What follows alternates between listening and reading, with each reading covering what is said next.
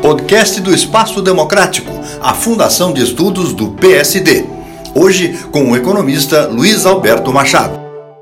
Em minha intensa atividade de leitor neste começo de ano, incluem-se três releituras que dignas de comentário. A primeira delas é do livro Polegarzinha, que li pela primeira vez em 2015. Por ter recebido um briefing inadequado, devo ter criado uma falsa expectativa que comprometeu minha avaliação do livro. Porém, ao ler recentemente o livro Sempre Paris, da jornalista Rosa Freire da Guiar, constatei que um dos entrevistados por ela foi o filósofo Michel Serret, autor de Polegarzinha. Reestimulado, voltei a ler o referido livro, tendo agora uma excelente impressão. Dividido em três partes, o texto aborda as mudanças que vêm ocorrendo nos últimos tempos em função do extraordinário acesso ao conhecimento possibilitado pela internet e outros avanços da tecnologia da informação. Tais mudanças têm impacto direto na vida de diversos atores da vida social, como na de professor, ocupação de Serres por muitos anos. No livro, ele busca resposta para a crise do ensino que afeta todos os países, inclusive os desenvolvidos.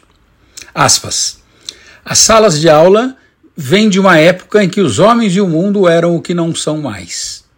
O saber dos antigos professores se encontra à disposição online, explicado e documentado, sem maiores erros do que as velhas enciclopédias.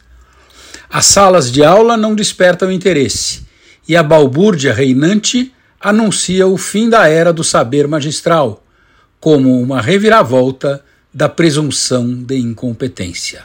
Fecha aspas.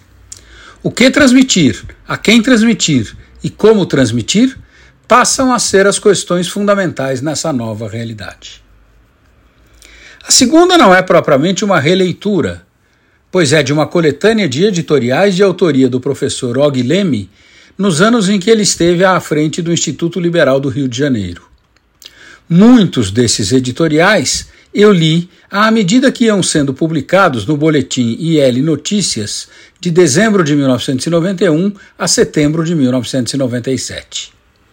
Ao relê-los, na reedição do livro patrocinada por Salim Matar, fiquei impressionado com a elevada atualidade de muitos editoriais o que evidencia a longevidade de uma série de problemas que obstaculizam o desenvolvimento do Brasil. A terceira não é também uma releitura nos moldes tradicionais. Fiz a revisão da segunda edição ampliada e atualizada do livro Economia mais Criatividade igual Economia Criativa, do qual sou um dos autores e que será brevemente colocado à disposição pelo Espaço Democrático com prefácio de Rafael Greca, prefeito de Curitiba.